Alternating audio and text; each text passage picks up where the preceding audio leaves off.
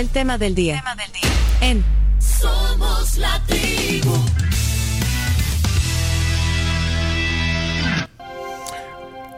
Hoy el tema del día lo dedicamos a la salud mental, a la psicología y para ello tenemos la grata presencia aquí en el estudio de Dina Semch, psicóloga, psicóloga clínica desde hace 17 años, eh, se ha especializado en atender adolescentes y adultos, incluyendo terapias de pareja y además es muy activa en el tema de promover la salud mental. Tiene un programa de radio todas las semanas en Radio Láser, los jueves. Lo dije bien. Muy bienvenida aquí a la tribu. Qué gusto. Gracias, Pencho. Buenos días a todos. Eh, seguramente la han visto en Instagram también, porque también, eh, bueno, digo que es activa, eh, bueno, es una activista también en este tema de la salud mental y compartís el conocimiento que tenés también. Así que esta, esta práctica no genera, no genera honorarios, Carms. No. No, no, no, Tenemos, que, tenemos que negociar las siguientes. Pero le, le, voy a abrir un expediente a cada uno a partir de hoy. Imagínate. Solo por hoy. no por culpa del chino.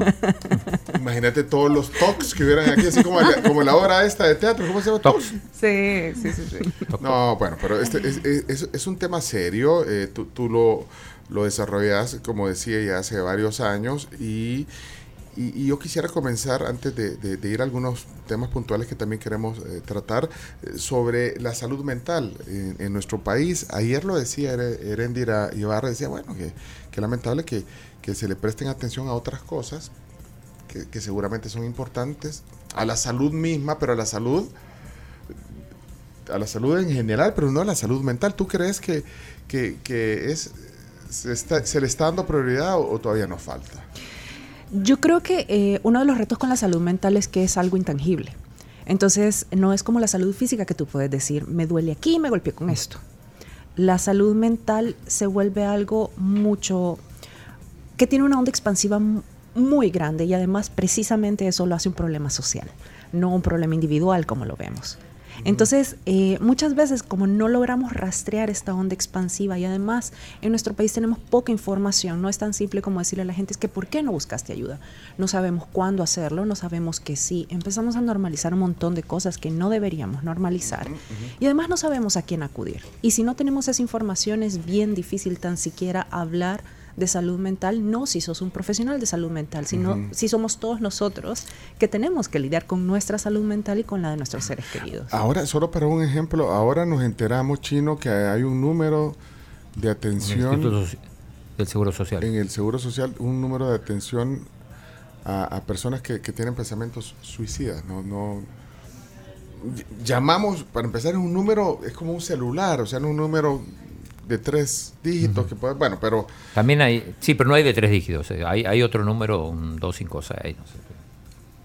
22, un, ajá, un número de, de, ocho dígitos, ¿no? Bueno, vaya, pero pero entonces, intangible, dice Dina, intangible, porque no, no, no, no nos duele nada, a veces te duele el, el alma, duele el corazón. Todo, te duele todo. E, es, Esa es una de las cosas complicadas, entonces estamos bien eh, acostumbrados a poder ubicar el dolor o, el síntoma y delimitarlo bastante bien, y por eso te digo, me duele el codo, no es lo mismo decir, me duele y no sé exactamente a dónde y dónde termina. Entonces son dolores que son muy incapacitantes. Si nos vamos, por ejemplo, a la depresión, sigue siendo una de las mayores causas de incapacidad de alrededor del mundo, según la Organización Mundial de la Salud. Y no solamente por eh, toda la parte de la depresión, sino todo lo que viene de la mano con la depresión. Entonces no es tan simple como la gente cree de estar triste y ya. Pero, pero nosotros podemos voy a usar este término, automedicarnos eh, en este tema. O sea, es decir, sin necesidad de ir a buscar una ayuda profesional, que, que, que, vamos a, entender desde tu punto de vista cuándo buscar ayuda, pero eh, digo automedicarnos en el sentido de, hacer algunas cosas como para poder ver eh, la vida y aliviar ese dolor intangible nosotros mismos? ¿Hay formas de hacerlo? Creo que eh, la salud mental es este conjunto de decisiones que tomas en el día a día, eh, de la misma manera que lo haces con tu salud física, mientras tenés una hamburguesa y una ensalada y sabes que esto es lo que eres versus esto es lo que necesitas. Eh, es igual con la salud mental. Sin embargo, cuando hay un problema de salud mental, ni siquiera un trastorno, digámoslo así, un desbalance, es bien difícil realmente que la persona pueda identificar exactamente qué le pasa. Y eso creo que es uno de los mayores retos y por eso es que siempre es buena idea ir donde alguien que esté fuera de la situación y que esta persona te pueda decir, mira, eh, posiblemente, por ejemplo, estás teniendo problemas de ansiedad o tenés eh, un trastorno de tu estado de ánimo, porque ese es uno de los mayores retos ahorita. Hay mucha gente que está muy formada en salud mental, que está muy al tanto.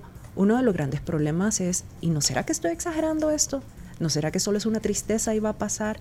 Entonces necesitas parámetros externos de alguien que esté adiestrado en el a ver, tema. hay muchos padres de, de, de, adolescentes que nos están oyendo y, y hay, y, y, hay muchos jóvenes también que, están, que, que oyen eh, estos podcasts o, o, esta emisión y entonces eh, en esa búsqueda los padres deberíamos de ser los primeros, digamos.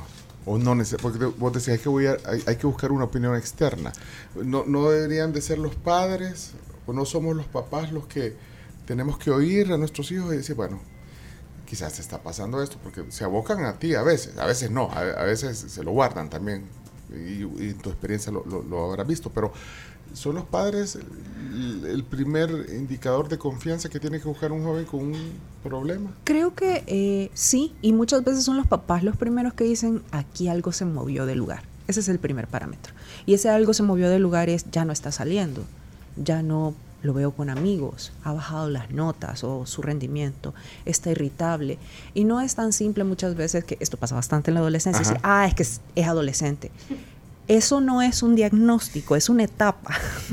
Entonces, esa etapa hay que encauzarla y si se está saliendo de donde debe ser, en pro de que este adolescente llegue a ser no solo un adulto, sino que un adulto funcional, hay que encauzar todas esas cosas. Y no quiere decir tampoco que entonces tienen que enviarlo a terapia, pero muchas veces los papás se acercan y dicen, pasa esto, esto y esto, y no sé cómo manejarlo. No bonito, sino que efectivo. Entonces ahí es donde los papás pueden hacer un cambio realmente fantástico en cuanto a guiar, en cuanto a entender que, por ejemplo, cosas como que nuestro cerebro no se termina de hornear hasta los 25 años. Entonces no es que el adolescente diga, no, no me interesan las consecuencias, es que no tiene las carreteritas que necesitamos en nuestro cerebro para calcular consecuencias. Pero cuando decís, por ejemplo, efectivo, eh, sí tal vez sería bueno que ahondáramos un poquito porque la gente dice, ay, bueno, pero es que sí, llevemos la terapia y, y sabemos que no va a ser bonito, pero ya cuando están ahí, digamos, y les toca de repente, eh, incluso a los papás también hacer terapia, es cuando se rehusan porque piensan que la terapia solamente es para el adolescente o para el niño y que no involucra, digamos, tal vez a, a otros miembros de la familia. Fíjate que creo que es un buen punto y es que eh, la, hay, hay, un montón de gente que se toma, y no solo los papás, se toma la terapia como una crítica uh -huh. y la terapia es una oportunidad de mejora. No quiere decir muchas veces ni siquiera que estás haciendo las cosas mal, muchas veces quiere decir que solo las puedes hacer mejor y que hay formas que son mucho menos costosas emocionalmente, psicológicamente, físicamente, de hacer lo que ya estás tratando de hacer. Esto es como ir a la ferretería, ¿me entendés? O sea... ¿Cómo ir a la ferretería? Eh, a ver, a ver. no, a ver. Si tú vas a la ferretería, venís y le explicas al ferretero, le decís, bueno, yo quiero colgar un cuadro y te pregunta el ferretero, bueno, cuánto pesa, más o menos de qué tamaño mm es, qué tipo de pared. Entonces te da instrucciones. Ah, bueno, necesitas un clavo. Si necesitas un clavo, entonces también necesitas un martillo. Pero no te llevas al ferretero a que te cuelgue el cuadro. Por eso es que esto no tiene nada que ver con yo no puedo hacer las cosas. Todos los psicólogos contamos con que la gente puede hacer las cosas, porque si no estamos fritos todos. Es un tema de venir y decir, ok, aquí está el clavo, aquí está el martillo, esto pega con el cuadro, con la pared. Entonces, esto es lo que vas a probar y además te va a servir no solo para colgar un cuadro, sino para colgar un montón de cosas en la pared. Uh -huh, uh -huh. Pero entonces, eh, es que quiero ir al otro lado de, de, la moneda cuando también los jóvenes, los jóvenes son más abiertos a este tipo de... Esa es mi percepción, pues, que los jóvenes son más, más abiertos. La generación sí. eh, Z, la generación eh, millennial es más abierta a buscar este tipo de ayudas y terapias, pero no sé si a veces pasa que se sobredimensionan, o sea, hay hasta memes de, de los, de los adolescentes y los jóvenes, vean, que, eh, que sobredimensionan las cosas. Hay un meme clásico del que se golpea en los 70, solo se, solo se sopla, ah. el que se golpea en los 80 ya, y, y el, que se, el que se golpea ya en, en este siglo, se, se, golpea igual y, y, gran drama, y hasta se toma la selfie, ¿vean? Bueno, Generación de cristal. Fíjate esos términos no le gustan a- a bueno, la generación de cristal, pues.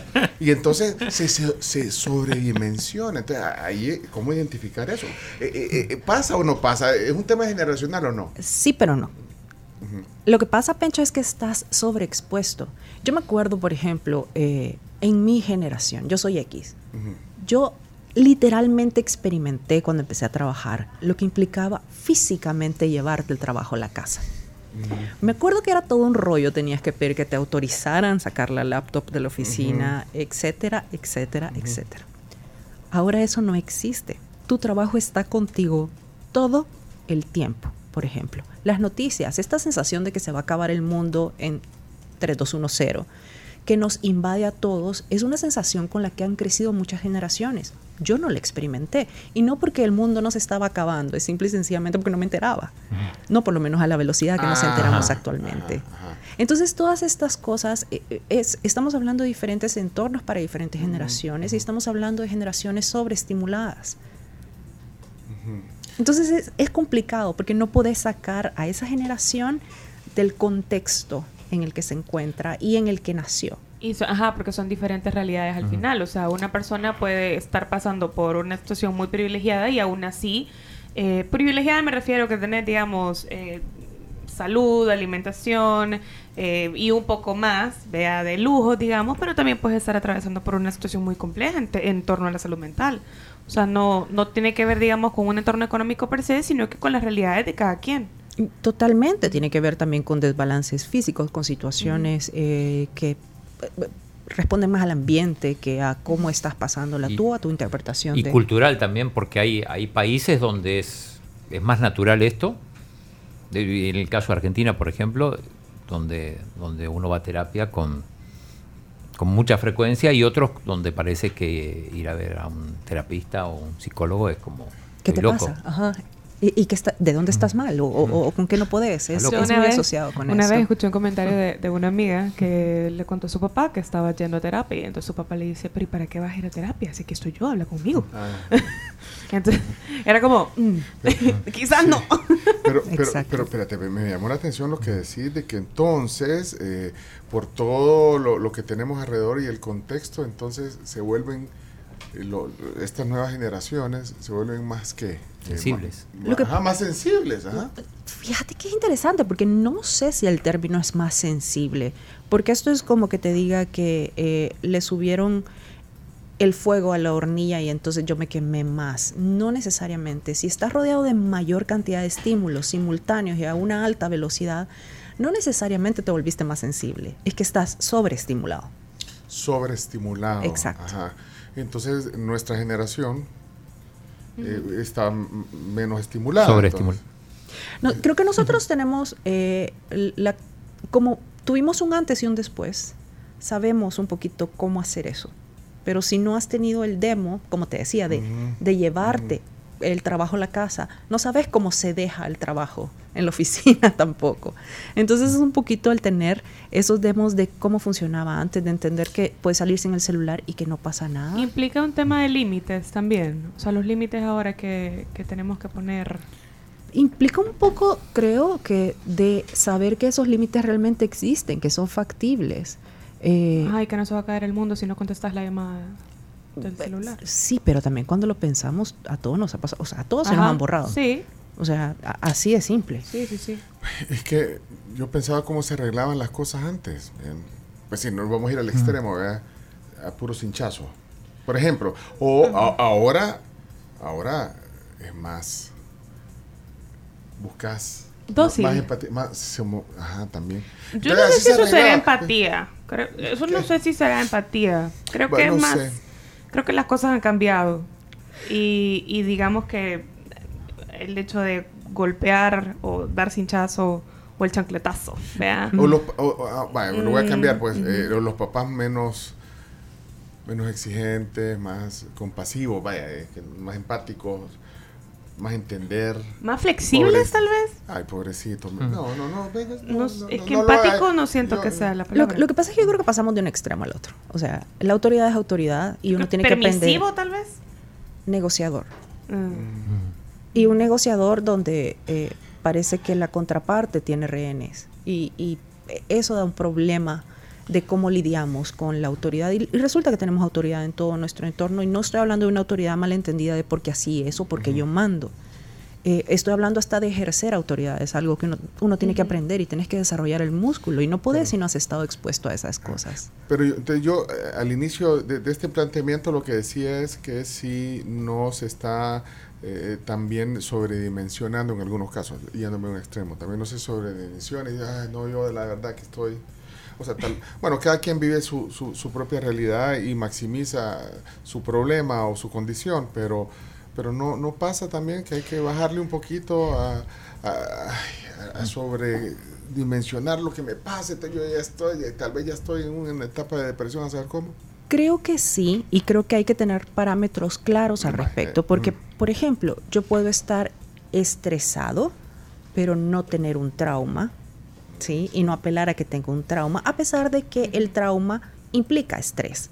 O estar triste y no estar deprimido, a pesar de que la depresión implica tristeza. Pero también creo que es valioso cuando alguien está tan siquiera pensándolo y consulta precisamente un profesional y dice, ok, ¿hasta cuándo es, está bien estar triste por este tema? ¿O qué más debería acompañar a la tristeza, cómo se debería solventar, eh, cómo debería funcionar, etcétera, etcétera. eso nos da insumos para monitorearnos y precisamente cuidar nuestra salud. Entonces, ¿estás de acuerdo tú eh, en, hacerlo? Ya lo hemos hablado aquí eh, con usted, Carms, hemos hablado de ese tema de que, de que si estás de acuerdo en que esté bueno, de que vayas, aunque no, no te sientas mal, eh, que no sabes que te duele adentro, ir a visitar al psicólogo digamos, constantemente, no necesariamente porque, porque, sentís que tienes un gran problema, está bien hacer esa visita de ir a... Yo creo que cuando sabes que algo se movió del lugar, deberías atenderlo en vez de estar esperando, como hacemos el salvadoreño promedio, a toser sangre para decir, mm, tal vez ahora sí. Mm. Pero lo que pasa es que a veces vas al médico, aunque no tengas nada, sabes que de ahí salís con una enfermedad. No, tampoco. Oye, este chino. Pero ¿sabes qué? Pero el chino tiene un punto importante aquí, creo yo, porque mm, a veces uno piensa que no tiene nada. Claro. ¿Verdad? Y entonces decir, bueno, no hay síntomas. voy a ir tal vez por trip, a ver, a ver cómo me siento. Y entonces te das cuenta que no es que estás saliendo con una enfermedad, sino que te están dando, o sea, el hecho de poder ir, ir a un psicólogo te está dando la oportunidad de hacer un poco mejor las cosas o de sentirte mejor con ciertas cosas o de darte cuenta que incluso puedes llegar a tener algún tipo de problema. Yo decía como ir al odontólogo cada seis meses, pues. Sí, lo que pasa es que yo creo que también ir al psicólogo de repente nos permite eh, mantener, veámoslo así, ciertos valores en orden, como eh, este ruido de estar estresado. La gente le encanta estar estresado y cree que mientras más le, fascina. Hay gente que disfruta el estrés. Uh. Eh, es que, uh, se, ha vuelto, se ha vuelto un parámetro bien equivocado, por ejemplo, del éxito que tenemos en nuestra vida o de lo ocupada que es nuestra vida. Entonces, de repente, no nos damos cuenta que la cantidad de estrés que es con la que estamos lidiando en el día a día, en vez de adaptarnos, nos desadapta. Mucha gente te dice que está estresado, por ejemplo. Creo que todos aquí podríamos decir que en algún momento nos estresamos. Pero la gente sabe en qué consiste sentirse estresado, pero muchos de ellos no te saben decir en qué consiste como mecanismo el estrés. Y por ende no puedes cambiar o manejar algo que no sabes qué es. Entonces todas esas cosas son cosas que se ven en la terapia, pero, por ejemplo. Pero el estrés no es una opción, o sea, no es que uno puede decidir estar estresado o no. Claro que sí. ¿Sí? Lo que pasa es que el estrés, si funciona bien, es un proceso adaptativo. La manera en la que nosotros nos planteamos ante una situación es la que genera estrés, porque el estrés depende de la brecha que existe entre lo que yo considero que una tarea requiere para ser realizada con éxito versus los recursos con los que yo considero que cuento. Esa es la fórmula. Exactamente eso. mira, chino. Mira que esta pregunta se le estaba haciendo a alguien que, bueno, que, también, bueno, tenés tu clínica eh, y atendes muchos pacientes. Entonces, o están pidiendo el número de la clínica. Ah, clínica. Ah, no, entonces, no, te, lo estoy preguntando, pero de, estoy viendo aquí los números, de verdad están pidiendo el número ya de la clínica, pero mira, eh, eh, o sea, no, vos vas, tú quieres que lleguen los pacientes a tu clínica, yo, pero yo te preguntaba si realmente, o sea, es como no ir cuando no lo necesitas, pues eso quería que, nos dijeras. Pero ¿cómo sabes cuando no lo necesitas? Por eso. Entonces, ¿vos crees que yo debería de ir? Aunque, ponele, vaya, uno nunca sabe, como dice el chino, yo digo, cuando llegué este decía, la, mira, vos tenés traumas de, no sé qué, vos tenés no sé qué, vos tenés, no, no. El diagnóstico. Estamos, van a ser, pero yo necesitaré ir, aunque yo sienta de que, bueno, o sea, Mm. to- todos vivimos el día a día, tenemos problemas, tenemos ansiedad, te- eh, nos preocupan algunas cosas, nos alegramos por otras, y vale la pena, ¿crees que, que, que yo vaya? eh, contigo a una a una Te hago a una pregunta, plática te hago así? una, te hago una pregunta Sí. fácil. Espérate, me voy a, me voy a poner el diván Ok. ahorita, al diván. Ok, Pecho, sí, aquí vamos. ajá. ¿Me podrías enumerar tres cosas que haces en pro de tu salud mental todos los días? Buscar un momento para oír música. Buscarlo, aunque lo logro casi siempre los fines de semana, por la vez. No, pero eso todos los días. mental. Ah, Todos los días. Venía a Todos trabajar, venía a trabajar. Esto me- ¿Sabes qué? Yo me levanto y, y hoy más que nunca feliz de venir a trabajar, fíjate, ¿sí no? Una. Eh, y nosotros comenzamos temprano. Ir a, ir a jugar tenis o pádel. Ponchados los dos, qué terrible. ¿Por qué? Yo que le doy letras y Ah, ¿Sabes que yo dejo? Yo, yo encontré en el, en, el, en, el, en el tenis algo que, que de verdad yo dejo cualquier cosa. Pero pregunto todos los días. Si yo pudiera ir todos los días, fuera todos los días, pero no puedo porque tengo que Siento hacer- que no está respondiendo la pregunta que le están haciendo. Ay, o sea, que usted es psicóloga también. No, yo soy, yo soy, yo estoy en pro de eh, la salud mental. Pero, Pencho, esto es exactamente. eh, cuando tú vas al psicólogo, por ejemplo, es cuando no puedes responder estas preguntas y no porque no seas capaz, No, es porque a veces... no, estoy respondiendo. Espé- espé- Espéreme, psicólogo. Eh, eh, eh, Doña Dina. No, Dina. No, no, por eso. Pero a mí. Señora Serge. Ah, Señora señora, sí. No, Dina, mira. ah, sí, o sea, te, te acabo de decir dos cosas que a mí me, me- de verdad, me- mi salud mental me olvidó. La música, el, el, el hacer deporte y este deporte, sobre todo, que es bonito. eh, el venir a trabajar. Fíjate que, a pesar de todo, esto es un gran estrés. La gente cree que aquí estamos solo a chistar, venimos. Sí. Ajá, y no. Y no eso es está chivo porque Pero entonces no entendí, ¿te estresa o te desestresa el trabajo? No, o sea, vengo feliz al trabajo. Muy bien, chino. Oye, el psicólogo. Chin- el chino está poniendo atención. Vaya, pero entonces, Chino psicólogo. y todas esas preguntas me harías en una, en una, en, un- en una sesión, en una, en una consulta. Es- eso, Depende de por qué llegué. Si tú llegas y me decís, yo realmente no sé si quiero ir al psicólogo, si necesito ir. Realmente yo creo que, eh, bueno, desde mi punto de vista, no, no todo el mundo tiene que ir al psicólogo. Pero todo el mundo se beneficia de ir al psicólogo. ahí está. Pues entonces no estaría mal ir. Eh, y, Claro que y no. cuánto dura una, digamos, una sesión? O sea, ¿cómo le llamas? Una consulta. Sesión. Una sesión dura 45 minutos. 45 minutos. Igual Entonces, En mi caso dura 45 entonces, lo primero que me preguntaría es ¿por Primer qué, tiempo. ¿por, qué ven- por qué venís? Me preguntaría. No ¿o no? te hubiera preguntado si hay tráfico. Fíjate que es mucho Ah. más fluido que esto. La gente, Ah, eh, ah, eh, eh, ¿verdad? sí, la gente, una de las cosas, creo que la primera sesión es como lo peor. ¿Por qué? Porque estás sentado hablando con un extraño cosas que no te atreves a decir ni siquiera cuando estás a solas en voz alta. Por más que sepas que Ay, esa pero yo persona es un sintiera pena con vos. Por- no, ¿cómo pero vos tenés que ir con alguien que no conozcas mejor. Bueno, yo- o sea, yo conozco a Dina porque ha estado varias veces aquí en el programa, la veo en las redes sociales, te he oído en el programa de radio y sé que sos muy activa, pero tampoco... Pero o, es que O es- sea, o no, me- mejor me Pero hay una a- ventaja, hay un secreto profesional y ella no tiene un vínculo tan cercano con usted como familiar, que Claro. es importante, Mire, ¿verdad? todos me quieren mandar al psicólogo aquí. ¿eh? Vaya. Hay un- hay un- aquí hay un problema. Es ¿Y una señal, no? Pencho. Es una señal. Mire, espérate que voy a ver si me ha escrito mi esposa también. que. ¿Y por qué no? Ya te Habrán turno. señales. Habrán señales. No, pero volvamos al tema. Esto es serio, esto es serio. ajá. Claro. Ajá. Entonces, pero entonces, ¿qué, qué me preguntas? Eh, Es una conversación. Ajá, la gente ajá. lo primero que dice es, yo no sé qué voy a hablar 45 minutos. Y después de 45 me dice, ya. Sí, le pasa y, y después querés volver a ir. O no, bueno, y tú decidís qué hacer en ese caso. ¿o No, no, no, no decido yo, decidimos. Yo solo digo cómo pueden ser las opciones de llegar a esos Pero objetivos. con una sesión de, de 45 minutos tú eh, haces un diagnóstico, digamos, en, una primera, sin motivos aparentes, ¿verdad? Porque tú decides mejor ir. Lo que pasa es que eh, la gente llega por cosas concretas. Llega por no puedo dormir. Eh, el doctor me mandó para acá porque mi estómago no para y no tengo ningún problema biológico que, lo, que lo el ocasione. doctor de cualquier eh, especialidad eh, Ajá. refiere a veces al, al psicólogo. Exacto. Eh, o cosas como se me está cayendo el pelo, o cosas como problemas con la alimentación, no me puedo hace como- concentrar. Hace como 20 años hubiera ido. ¿Problema de pareja?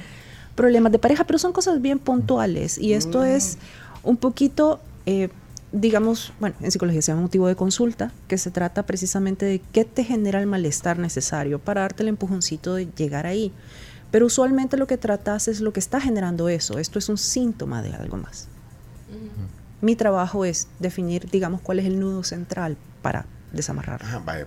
¿En serio hay gente que va porque se le cae el pelo? Sí. Es que se te puede caer el pelo por un montón de cosas, chino. No. Y una de las principales razones es, es el estrés. Aparte también hay desórdenes hormonales.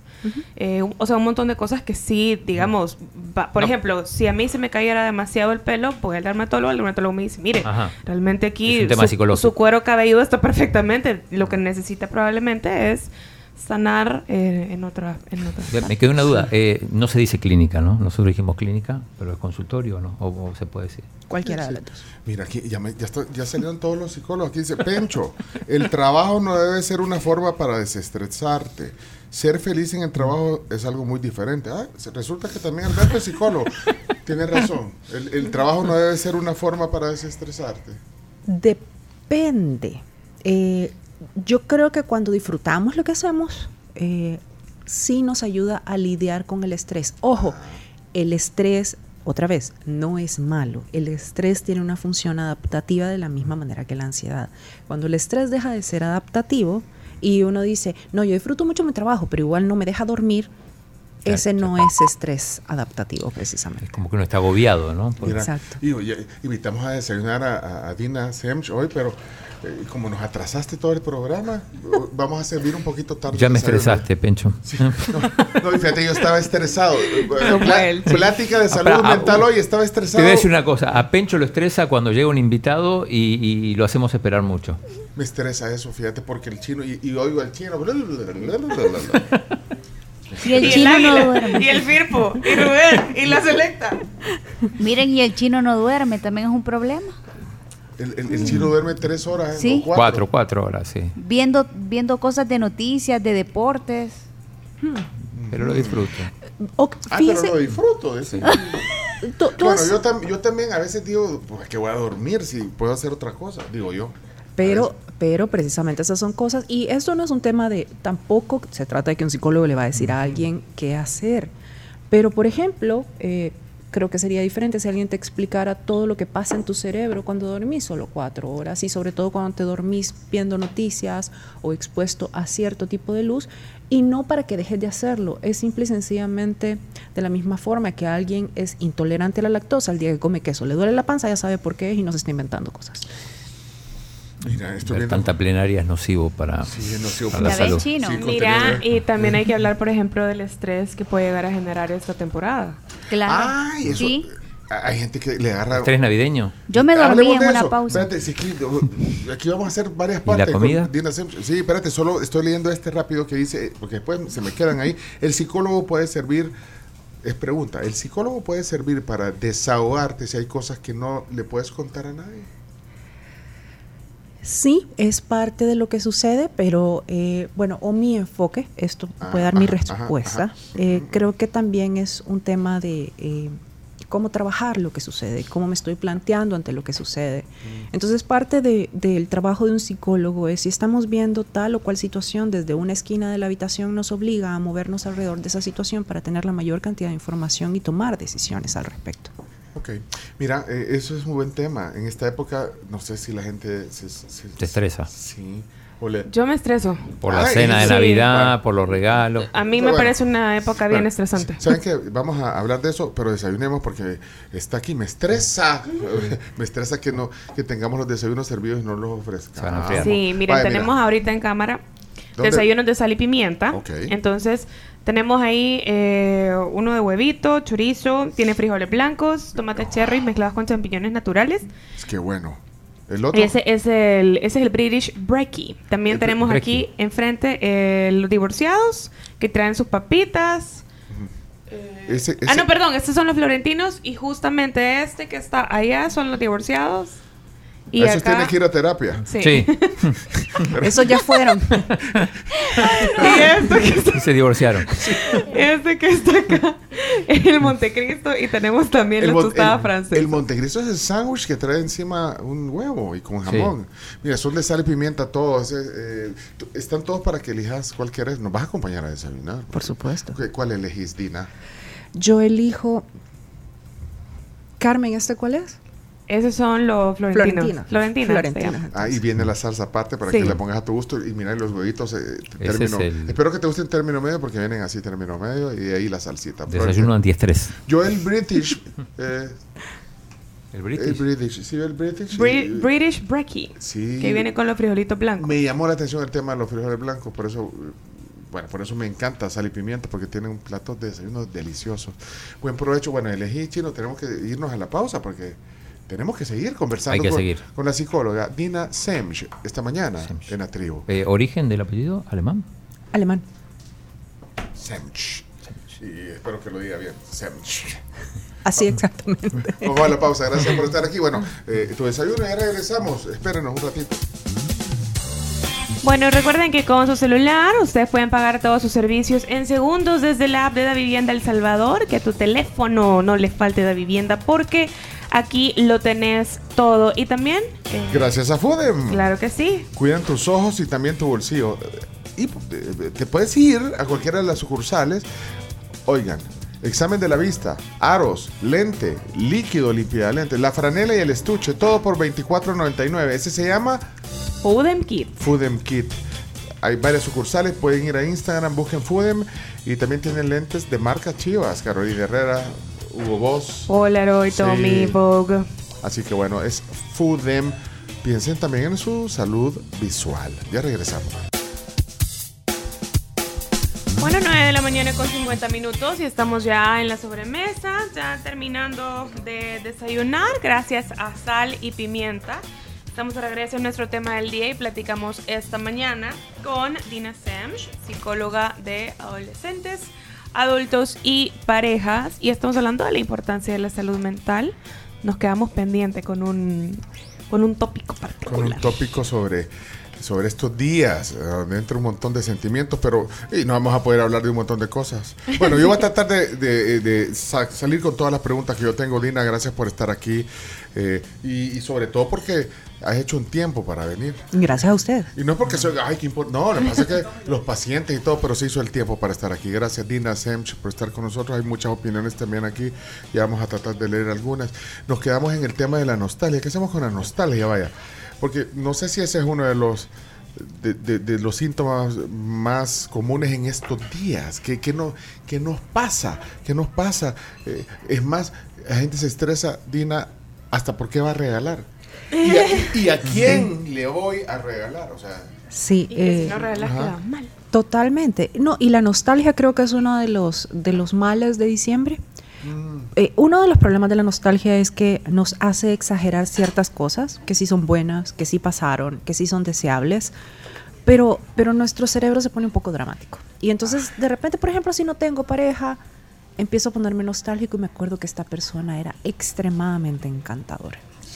Pero me acuerdo que era encantadora todo el tiempo, lo cual era mentira, porque entonces no hubieran terminado o que era fantástico, que, que como consensaba, que como tenía de repente estos detalles para esta fecha, pero probablemente no se acuerda que el problema era que solo tenía detalles para esta fecha y no el resto del año, ni siquiera abrir una puerta cuando usted iba con bolsas. Entonces, de repente, nuestro cerebro empieza a idealizar ciertas cosas y eso es parte de lo que hace la nostalgia. Tampoco quiere decir, porque aquí la gente dice, ah, entonces me tengo que acordar de lo malo y me, me tengo que enojar y no. El truco es recordar completo. Si lo que usted está recordando duraba solo 5 minutos, recordar que pasaban las otras 23 horas con 55 minutos del día. Ajá. Eso es recordar completo. Pero y, y hay que hacer el balance. Eso que es memoria selectiva, ¿cómo se le llama? Exacto, es, es, es un sesgo. Espérate, pero y- entonces, ¿y hay que hacer ese, por obligación ese recuerdo? ¿O, o viene eh, ya ya in- implícito en esta época? Cuando estás nostálgico, el problema es que lo que viene implícito son esos cinco minutos como que hubieran sido 24 horas. Entonces tu cerebro te está poniendo sobre la mesa solamente esta información deseable o extremadamente agradable y está minimizando o dejando totalmente de lado todo lo demás que también pasó. Ahora, la, la- la- eh, recordar eh, a, a esa persona o a ese familiar o a esa persona que vive lejos y que no la vas a ver en, en estos días de, de Navidad, no está mal. No, no está mal, no está mal. No está mal siempre y cuando nuestra vida no se resuma a que esa persona no está. Ajá, que no se quede ahí. Y que no se nos olvide que hay otro montón de gente en nuestra vida o hay otro montón de cosas que también son parte de nuestra vida. ¿Y qué pasa cuando hay un duelo, por ejemplo? Que acabas de perder a un ser querido recientemente, porque en esta época también hay incremento de accidentes, de todo tipo de cosas. Esa es una parte bien interesante y es una pregunta bastante compleja. ¿Por qué? Hay algo que se llama duelo por aniversario. Eh, y usualmente alguien, y no importa cómo esté lidiando con un duelo, puede ser una persona, imagínense, que tiene eh, dos años de haberse ido de nuestra vida o, o- o de haber fallecido, y que para diciembre de repente se nos alborote la tristeza. Eso es el duelo por aniversario. Pero por otro lado, cuando es una pérdida muy reciente, depende de en qué etapa del duelo estemos. Sí, porque en un duelo es normal estar triste, pues, pues sí. O sea, Es digo, normal estar triste, pero fíjate, Pencho, que esto es una de las cosas que hablábamos al principio. La gente, por ejemplo, no sabe que el duelo tiene cinco etapas y que estar en un duelo implica transcurrir por esas cinco etapas, no saltarte esas cinco etapas. La gente piensa que cuando estás resolviendo un duelo, te levantas un día y decís, "Ah, ya estoy. Ya pasó. Exacto, y no es así. La vida real no es así, solo en la tele funciona así. Entonces es un tema de decir, siempre la, el- la medida aquí es una rayita mejor todos los días. Si antes lloraba cinco horas y ahora llora cuatro y media, va mejorando. Esto no se trata de pasar de estar mal a estar bien. Esto se trata de ir mejorando poco a poco. Y entender esas etapas hace más fácil, eh, eh, digamos, superar, superar Eh, el duelo. mm, saber que esas etapas existen hace más fácil gestionar el duelo. Bueno, danos el manual entonces las etapas. A ver, Sí, de manera no, hay, bien que, breve. hay que ir al, no, hay que ir a las líneas. Vaya, pero entender No, eso. no, no. De manera súper breve, la, la primera etapa es la negación. La segunda es la tristeza, bueno, la ira y la culpa. Mm. De ahí vamos con la negociación. De ahí va la tristeza, no la depresión, la tristeza. No lo mismo. ajá. Y de ahí la aceptación. Mira, ahora eh, se nos va a ir el tiempo. Yo quiero entender eso porque eh, a veces nos sentimos comprometidos con regalos. Y, te- y de verdad, yo no sé si esto tiene que ver con la psicología, qué, qué hacer con, con- con los regalos, con las compras. Tengo que darle a la gente. Tenemos, no estoy hablando por mí, yo a todo el mundo. ¿Y ustedes ya, ya recibieron sus regalos? Eh, no, pero me dijeron que está en camino. Ah, está en camino. Sí, ah, está en sí. camino. Pues, Oh, pero Vienen en el ferry. Viene con Starship. Los pedí en Starship. pues, Ajá. Son, son cosas gringas que les pedí. Yeah. Oh, wow. Bueno, oh, wow. no, pero en serio, Dina, eh, el, el compromiso. Lidiar con el compromiso. Fíjate que yo, Ah. yo aquí me iría un poquito Ah. antes que eso. Ajá, ajá. Eh, yo creo que una de, los, de las cosas que ayuda muchísimo para esta época es primero diferenciar entre una necesidad y algo que queremos. Nuestras necesidades son cosas, aclaro, que si no hacemos en un periodo determinado de tiempo, usualmente no más de siete días, nos morimos. Necesitamos agua, necesitamos comida, necesitamos dormir, necesitamos ir al baño. Punto. Lo demás lo queremos. Y está bien querer. Estamos diseñados para querer cosas, para querer eh, situaciones, para querer personas. Pero es totalmente diferente a necesitar. Cuando tú decís necesito regalarle algo a alguien o necesito comprarme algo a alguien, es tu cerebro entra en esta situación de urgencia que no les puedo explicar. Necesito ese par de zapatos. Les recuerdo, usted no anda descalzo por la vida en este momento. ¿Qué para eso son los zapatos, para empezar? No tiene nada de malo con querer ese par de zapatos. Pero todo el mecanismo en nuestra cabeza que se dispara es totalmente diferente. yo lo, pero, pero, espérate, yo, ajá, eh, tiene asociación, pero es que yo estoy hablando, una cosa es lo que querés y que vos gastás, y, pero no, pero el compromiso de regalar, si no le regalás, es que a mí me cuesta el tema del compromiso, entender, y el salvadoreño no sé Le, si- le da no, pena, digamos, no, no, regalarle a, a alguien o conocido. no ir a ver. a la cena que te invitan, y si no quieres ir, O sea, No vas. por- no, pero es que yo, no sé si es un, no porque hay gente que que, que, que, que sí- que- que va por compromiso. Aquí, aquí podemos hacer un meme sí. con terapia, sin terapia. ¡Ah, no! Es que es que yo- ¡Ganando! Espérame porque están mal interpretados. Porque yo, de verdad, si yo no quiero ir, no, no me siento. No quiero ir. No, No, pero yo A, creo que a veces pueden yo haber. tengo o sea, conflictos de- del compromiso. No, es No, que, pero a ¿qué veces van a decir si no vamos? ¿Qué- o si no voy a esto. ¿qué dirán? Y, y si no le doy un regalo a full. Pues yo no A le quiero dar. No, yo de verdad, yo soy, No, yo soy de, de- de- Pero siento que nuestra sociedad es muy por compromiso.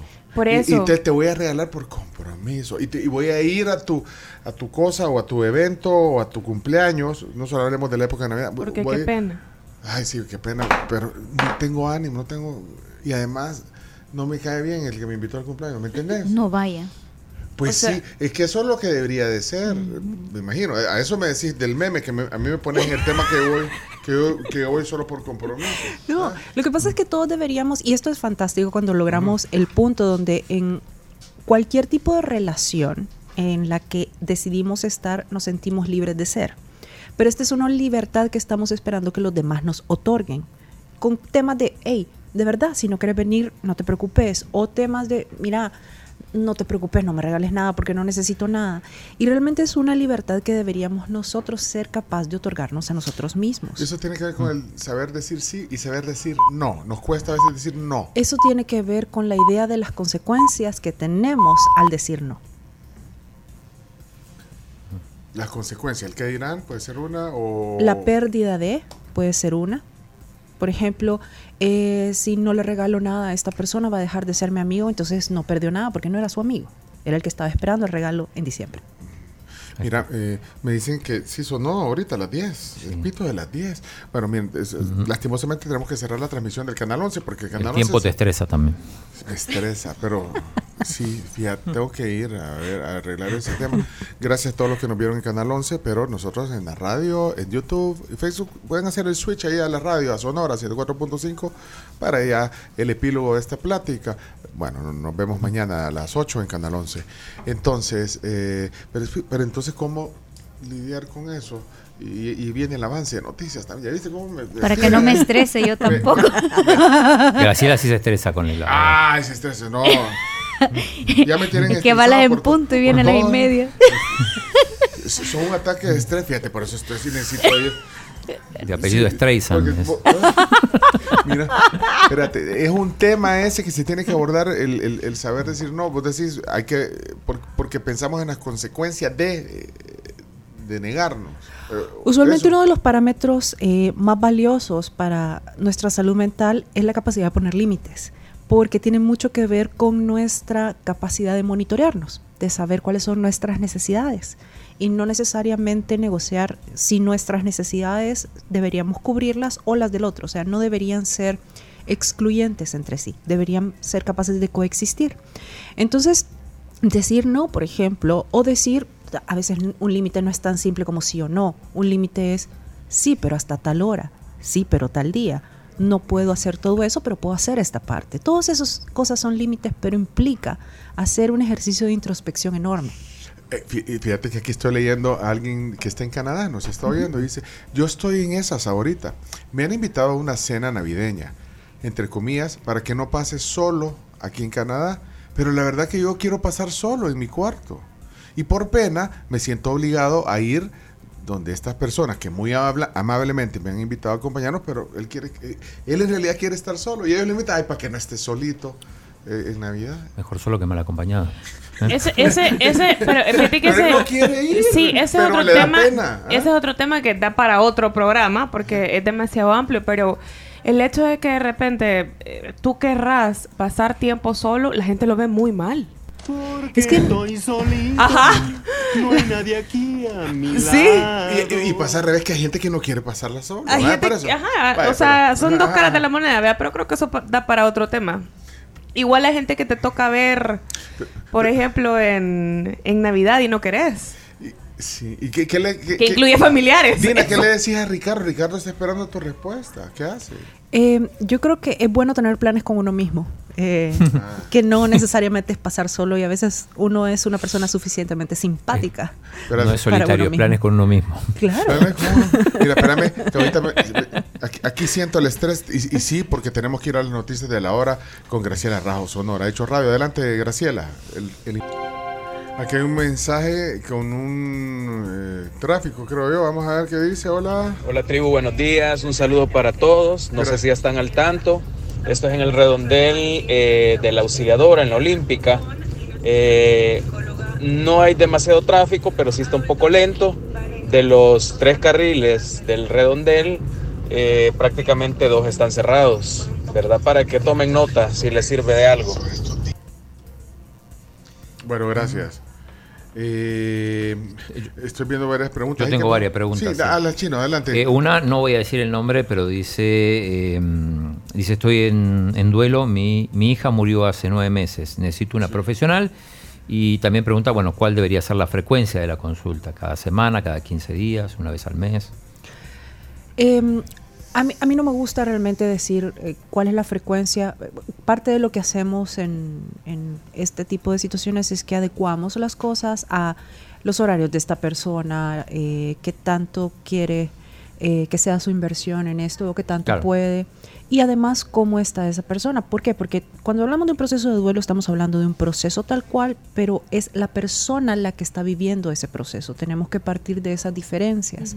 No sé en qué etapa está, eh, no, no sé cómo lo está llevando. Muchas veces ese es parte del punto. A- Aún de decirle a alguien, usted está como tiene que estar, es doloroso, pero lo está manejando bien, puede mejorar estos puntos y es algo que puede tomar un par de sesiones nada más. O hay gente que está en situaciones mucho más complejas y sí toma más tiempo. La vez pasada me, me mandó un mensaje Telma. Telma, nuestra amiga de Denver. Sí, y, pero yo creo que ese debería de ser para, para otro programa, pero lo quiero dejar aquí en el tapete. Dice que tiene la percepción de que la gente, los jóvenes, e- están estableciendo eh, relaciones formales cada vez menos, eh, relaciones formales de pareja.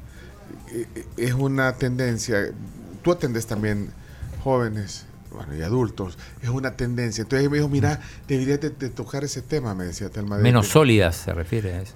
o, o, o no formalizar Ajá. una relación o no o ni siquiera buscar una relación una relación de pareja digamos en, en- en los jóvenes que que prefieren no, no, Eh, Yo creo que eh, tal vez la categorización ha cambiado. Eh, no es tan simple como somos novios, no somos novios, eh, estamos casados o no estamos casados. Creo que se han desarrollado o, toda o una querés serie de tener una pareja también o sea porque me decía Telma no sé si me lo mandaste en audio Telma acordame si estás oyendo Telma un oyente de Houston me decía que no que tanto lo- lo- los jóvenes eh, chicos y chicas digamos eh, no no no quieren tener una relación de pareja digamos Yo- Yo aquí tal vez partiría de si no quieren tener una relación de pareja o no quieren tener una relación de pareja en base a lo que tal vez ciertas generaciones catalogamos como una relación de pareja. distinto enfoque o con- conceptualmente hablando, pero, pero menos compromiso. Exacto. Pero ya se hacía antes, solo que el compromiso era un requisito como la invitada a cenar y todo el rollo y ahorita creo que hay mayor espacio para honestidad y para claridad en temas de comunicación aún de las expectativas de una relación Y de quiero, pareja. aquí me dice, perdón, Dina, pero me dice Carlos, eh, Pencho, ¿y es malo no querer tener una pareja? No, es que no estoy diciendo eso, que hay una tendencia, me decía. Bueno, aquí está, Camila ya se incorporó porque Camila ya, ya, ya, ya puedes mostrarte ya en tu- todo tu esplendor. Dos horas de estrés Sí. pasó, pero ya Sí, ya estás aquí. Eh, Ya. Tú sos generacionalmente la más joven aquí. Sí. Entonces, eh, sentís eso. que, pues, que, primero, o no tener pareja. y, insisto, yo no estoy diciendo que sea bueno o malo, no estoy diciendo eso. Simplemente, ahí está Telma, mira, ya me mando. Telma, ¿qué fue lo que me dijiste? Aquí está, aquí me lo mandó, mira, solo para poner bien, tal vez la estaba parafraseando. Telma. Sí, Pencho, menos interacción social, fíjate que desde la pandemia se está mirando y aparte muchos videojuegos. Y hay niñas y niños jovencitos, ¿verdad? Que ya deberían tal vez salir con sus novios, salir y no, encerraditos. Por lo menos aquí donde yo vivo en Denver lo observo. Ah, vaya, ya vi. dice que vivía en Houston. En Houston, dije. En Houston, ah, pues en. Denver, ¿verdad? Denver, Denver. Ahí en el norte. Allá dije. en el Norris. Vaya, eh, ahí está, de, de la voz de quien me comentó eso la vez pasada. Sí, eh, yo creo que el tema de las habilidades sociales en general es un reto enorme para las nuevas generaciones y obviamente cuando no te sentís que tenés la capacidad de estar en una situación social y afrontarla con éxito se vuelve algo que querés evitar a toda costa. Socializar.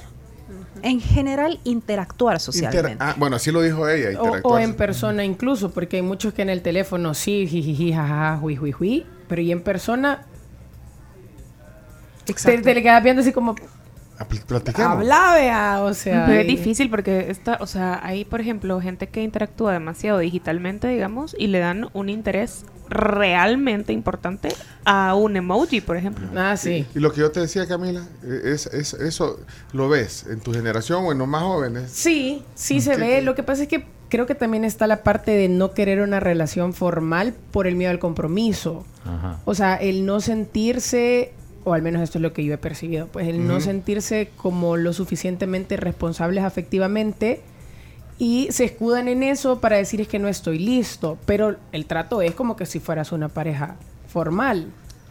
Ese es todo un punto y por eso es que hablaba de la categorización, porque esto es como seguirle haciendo cuac y decir que no soy pato.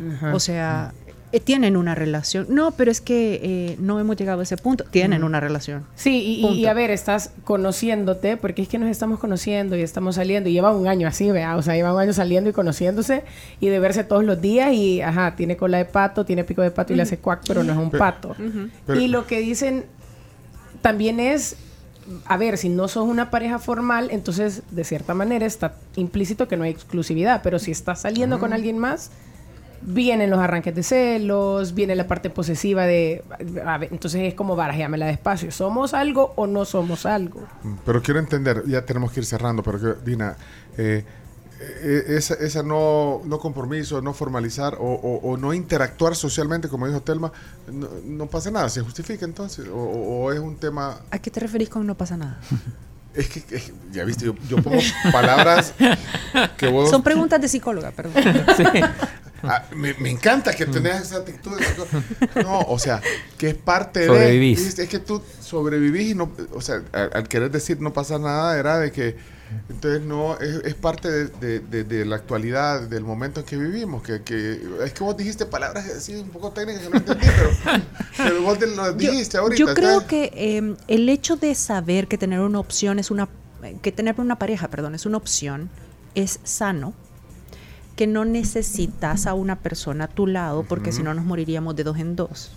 Y no es así. Ujú. Que podés decidir querer a alguien a tu lado, pero no depende de tu vida de esto, creo que es extremadamente sano. Sin embargo, no desarrollar habilidades sociales y en base a que no las tenés, sentirte inadecuado y que eso te haga evitar a toda costa una interacción social es involucionar.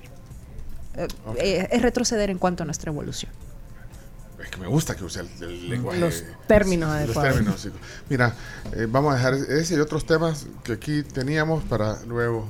O sea, hay que ver cuándo nos da cita, porque eh, nos costó como tres semanas tenerla. Sí. No, no, pero no, porque. Y tú- gracias a las arduas negociaciones de Carmen. No, Sí, Carms, ¿no? si Carms, eh, Claro. eh, ella fue la delegada, no, tiene que estar. No, pero es que- Después de las elecciones, es que pensé. fíjate que entonces hoy no, da- no da consulta, hoy eh, en la mañana, entonces, eh, yo no sé si te tomas todo el día como los médicos, que los miércoles no dan consulta. No, estoy de vacaciones. Vine a pasear mis vacaciones con ustedes. ¿Pero Muy solo bien. hoy o mañana retomas la consulta? O ya- o- No, estoy de vacaciones. o sea que te el año que viene. Hasta en enero. Hasta el 2024. Vaya, pero la pasaste bien, sí. Perfectamente y comí rico.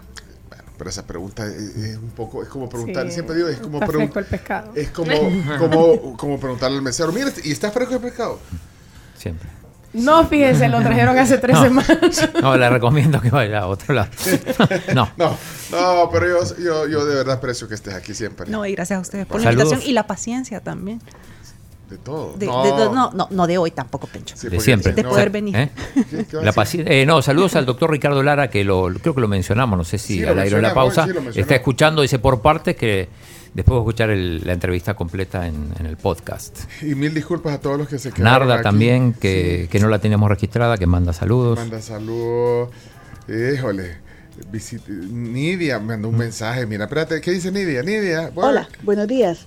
Hola, Nidia. Miren, yo considero que la visita a un profesional de salud mental es una cosa que puede beneficiar a cualquier persona, a cualquiera. Es extremadamente positivo. Lo que pasa es que los salvadoreños tendemos, por regla general, la gente es muy cerrada, es muy cuadrada, es extremadamente machista, extremadamente. Y entonces la ida al psicólogo es tomada como un síntoma de debilidad. Ajá. Entonces a la gente le da vergüenza. Uy, no, yo, yo, no, uy, yo al psicólogo, no. Y es chiste. Es para que te hagan burla. Es un error como una casa. La visita al psicólogo debería ser una visita normal, como ir al dentista, como ir al peluquero. Me encanta. Me encanta la doctora. Bueno, no es lo mismo ir al peluquero que al dentista. Se sufre diferente. Mira, saludos también a. Georgie Castillo, que acaba de también contribuir 25 dólares para la causa. Sí, hacemos, Sigue un recibiendo. resumen, hacemos un resumen, cerramos el tema. Gracias, Gracias de verdad. Dina, por venir y, y escúchenla los jueves. Tiene un programa en, en- en la láser, eh, aparece a las 8 de la noche. Exactamente. Y además un podcast. ¿Cómo buscamos tu podcast? Eh, lo pueden encontrar, siempre están las historias en, en mi Instagram. Pero lo tenés en Spotify o en esta plataforma, el Mm, podcast. Ah, no está. No, ahorita Ah. está en Anchor, pero solo les mando el link y ahí pueden entrar a todos los programas, eh, los pasados, los que estamos subiendo ahorita. Ahí pueden acceder a todo el material. Y si quieren eh, pues, eh, hacer una cita con Dina, eh, eh, yo creo que una forma es síganla en Instagram. Se llama Dina Semch Psicóloga, así se llama la cuenta de Dina y ahí, pues ahí con un mensaje. Totalmente. Y no se preocupen que yo soy la que leo los mensajes, no hay nadie más Ah, o sea, leyendo pueden, mensajes. pueden ser abiertos. Eh, No digo abiertos en sea, cuanto a, a lo que van a poner que no, que es confidencial. No, lo que pasa es que no, no necesariamente atiendo Ah. eh, situaciones por ahí, pero de repente dicen yo no quiero que sepa nadie más eh, con quién está hablando. Soy yo la que leo los mensajes, nadie más. Ah, va. Mira, ¿cómo, Carms, venga, ¿cómo sé, sé que, que nos seguimos? Pues yo la, si- yo la sigo, dice siguiendo. Ajá. ¿Cómo sé si ella me sigue? ¿A dónde, ¿A dónde dice? enseguidos. Se da aquí. le da Ah, ¿y a dónde dice? ¿Y cómo se Ahí. sigue? Ahí Ahí aparece. Ahí Ahí, ap- aparece. ahí aparece, como Ah, o sea Funes. que sí me sigue. Sí. Ah, vaya. Entonces le puedo mandar un DM. Sí. Ah, vaya. Hola, doctora. Dina. Necesito una sesión. No, mentira. Gracias por la visita. Gracias a ustedes. Habrá podcast de esta plática, si no lo vieron completa, eh, al mediodía en nuestras plataformas de podcast. El audio y el video queda ahí en YouTube, Facebook. Gracias, Dina. Vámonos a la pausa, regresamos porque ya tenemos. Hoy se nos corrió todo el Una cosita más, eh, Vilma cosa. Ancheta, que también dice que va a donar y dice, aprovechamos, saluden por favor a mi esposo Edgardo, que realmente es una joya, con él estamos cumpliendo 37 años de casado. Qué bonito. Una joya. Una joya. Ya, ya regresamos. Pásenme el link de la psicóloga. Bueno, aquí nos quedamos leyendo porque si no, no avanzamos. Vámonos a la pausa y les recomendamos Palagrip. Palagrip patrocina el espacio. Eh, Palagrip efectivo, alivio rápido para todos los síntomas de la gripe. Palagrip. Palagrip. ¿Saben Sí. dónde pueden encontrar Palagrip? ¿Dónde? En Farmacias 1.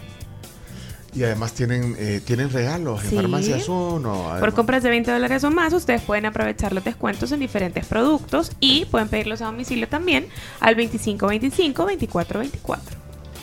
Ok, Farmacias 1. Eh, también eh, gracias a CRIF.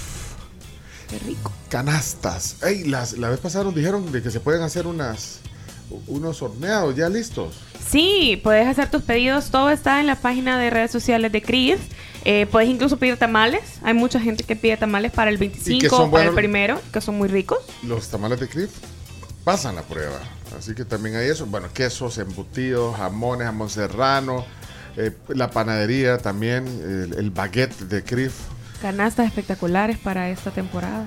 Si, si auténticamente me quieren regalar algo, sin compromiso, no están obligadas a hacer algo, una canasta de CRIF, van a lo Ok. seguro, ya se los digo, Bye. van a lo seguro. Ok. Miren, y, y, y a, y a casi todo lo que me invitan voy con felicidad. ¿ok?